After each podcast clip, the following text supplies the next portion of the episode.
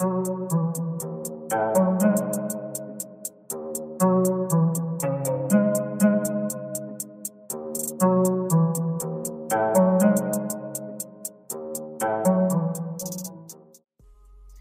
aí, gente linda, tudo bom com vocês? Meu nome é Samuel e esse aqui é o Invictus. Sim, eu voltei depois de algumas semanas, né, sem aparecer aqui no podcast.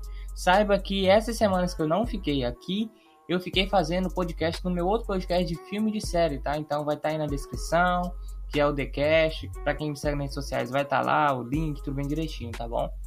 Gente, você já sabe, já estão vendo aí no título, eu vim falar sobre o derby, o clássico do, do da, da, rodada, né? Que foi o Palmeiras e Corinthians. Felizmente o Palmeiras venceu, é algo que não fazia algum tempo assim já. O Palmeiras não vencia, o, o Corinthians faz, algum, alguns, alguns jogos. Apesar de ter vencido é, é, é, o, o, Campeonato Paulista, etc. Mas foi no pênalti, eu não considero isso. É, mas venceu hoje 2 a 0 Eu quero comentar um pouquinho sobre a atuação do Palmeiras. Que, assim, cara, é difícil, porque é um time que tem boa. boa é, um, é, esse jogo é muito atípico, tá? Esse jogo é muito atípico, atípico porque é, o jogo foi decidido para mim aos 40 minutos do primeiro tempo, quando o Fagner faz o, o, o pênalti todo mundo tá caindo, matando em cima do Fagner e tal. E eu acho que eu vou ser o único, o único que vou, vou contra a maré. Normalmente eu sempre faço isso. Mas contra mas não, não é, normalmente eu faço isso e eu vou continuar fazendo. Assim quando vem uma visão é, é que eu tenho que fazer isso, sabe? E assim, é, não acho que foi é, sem querer. Não, ele não tem olho nas costas, o Fagner. É assim, é uma atitude. Não acho uma atitude infantil, não acho. Não acho que foi uma atitude infantil, que isso, aquilo, outro. Não acho, não acho de jeito nenhum. Por quê? Primeiro porque ele tá tentando salvar o time. Entendeu? Então ele, dá, ele faz de tudo para salvar, ele faz de tudo e aí ele acaba, ah, infelizmente, ou felizmente, né? Felizmente para nós, torcedores do Palmeiras, infelizmente pro torcedor corintiano, ele acaba fazendo o, o pênalti colocando a mão na bola. Uma defesa, praticamente, né? Tirou o Cássio e botou ele como, como goleiro. E aí ele fez a, aquela barbaridade. Mas, tipo, quem joga futebol e, tipo, rachão, sei lá, interclasse, ou sei lá, campo, não sei, qualquer coisa assim, você vê que de vez em quando isso acontece. Porque é reflexo da gente, a gente não quer que a bola vá, entendeu? E acaba fazendo mal, entendeu? Então eu acho que é, na minha concepção, não foi infantil. Eu acho que foi muito reflexo. E outra coisa, Samuel, a bola não ia pro gol. Quem chutou, se não me engano, foi o Luiz Adriano. Também não interessa agora quem chutou ou não. É, a bola não ia pro gol. A bola ia para fora. E ele tem olho nas costas? Ele não sabia. A bola vai em direção ao gol. Se vai para fora ou vai para dentro, vai bater na trave ou bater em alguém. Não, inter... não interessa nessa ocasião, porque ele bate, ele, ele só quer proteger o gol, ele só não quer tomar o gol, entendeu?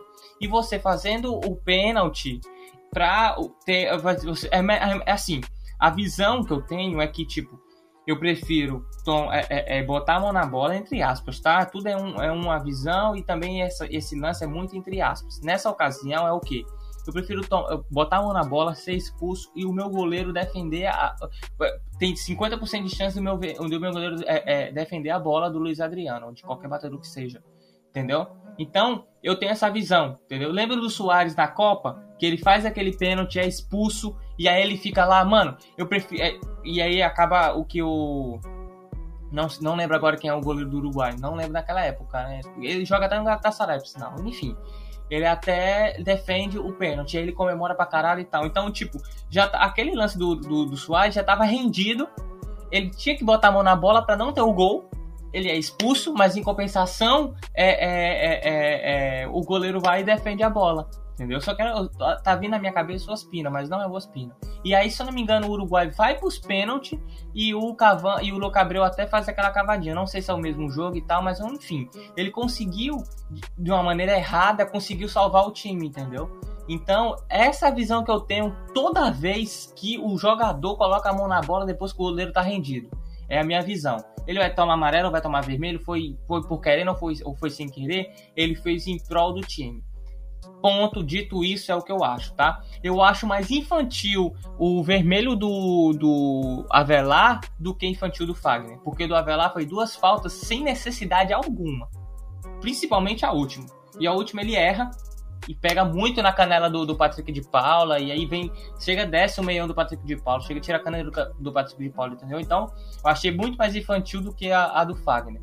E, a, a, e as duas, para mim, é normal, é tipo um lance de jogo. O Avelar tomou dois amarelos. Foram duas faltas para amarelos, entendeu? Então, foi infantil? Foi. Eu acho que pra mim foi infantil. Mas tudo bem, segue o jogo. O jogo já estava acabado quando o Avelar é expulso. Então, tem, tem a sua. A sua, a sua foi, foi prejudicado, querendo ou não, né? O time não conta com, com o Avelar no próximo jogo, querendo ou não. Nem ele, nem o Fagner. Vai, vai desfalcado. Não sei quem é o time que o Corinthians vai enfrentar.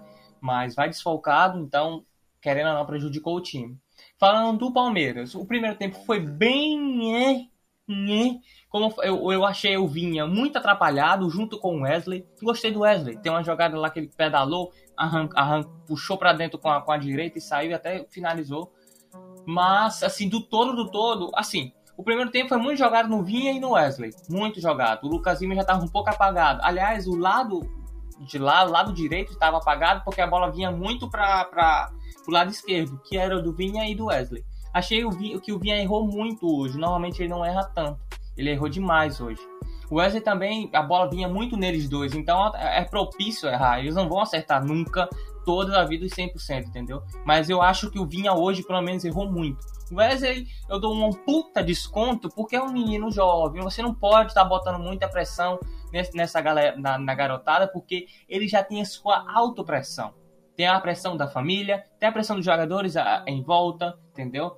Então, tipo, quando vamos, vamos botar a, o lance do Gabriel Verón, o Gabriel Verón vem fazendo gols, vem jogando bem, sempre quando entra, ele já tem aquela pressão dele, dele ter esse lance de, mano, eu tenho que, eu tenho que entrar para jogar bem e tal, não sei o que, porque tem gente olhando, minha família tá olhando, os jogadores estão olhando, a, a, tudo tá em volta, entendeu? Então já tem essa pressão. E você botar pressão nesses meninos, eu acho muito errado, muito errado mesmo.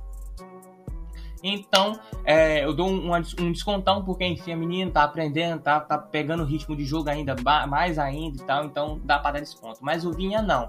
O Vinha ele errou bastante, ele errou bolas que ele não normalmente não erra, ele errou passes que normalmente ele não erra, ele não conseguiu pegar a bola, cara. Ou, se eu não me engano, o Rafael mandava a bola no meio de campo para ele, a bola.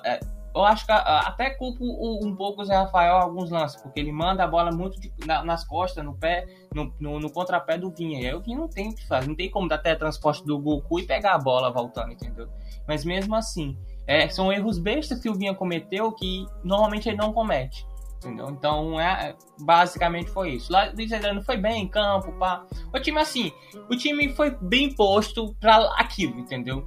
É, essa vitória, a vitória contra o, o, Bragantino no domingo, não me, não me não tirou da minha cabeça, como eu já falei no meu Twitter. Eu não tô fazendo podcast, mas eu sempre tô comentando sobre o Palmeiras no Twitter, ou comentando sobre futebol. Meu, meu, meu, meu Twitter é voltado a isso. Então eu sempre tô comentando. Não salva o que eu acho do Luxemburgo, tá? O que eu acho do Luxemburgo com esse time. Não salva. A vitória de hoje, a vitória contra o Bragantino, pá, não salva para mim. Para mim o time ainda é fraco. Para mim o time ainda tá, entendeu? Não, não é o, o, o eu assisti o vídeo da, da Lona Maluf nesse instante. E ela falou uma coisa muito boa do Palmeiras é a zaga.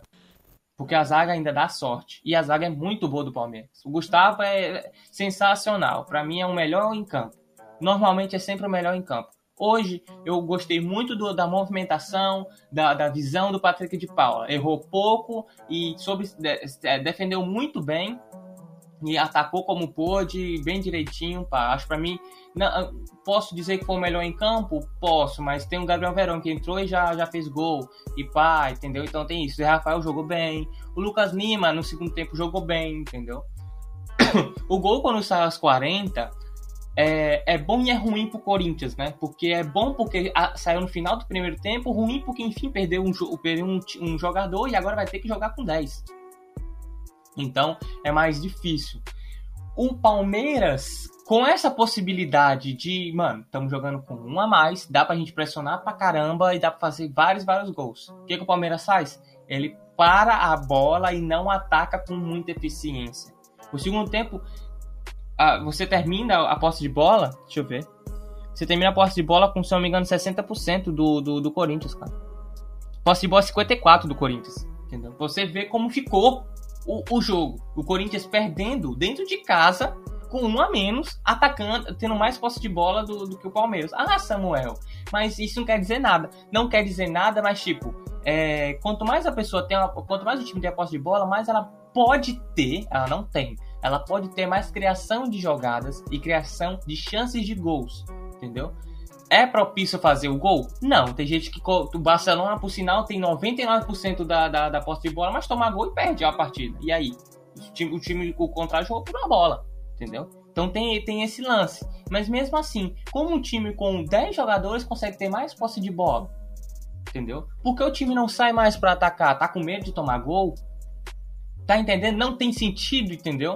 O time que tem mais em campo, e mais jogadores em campo, principalmente, é pra estar tá mais, mais pra frente, porra.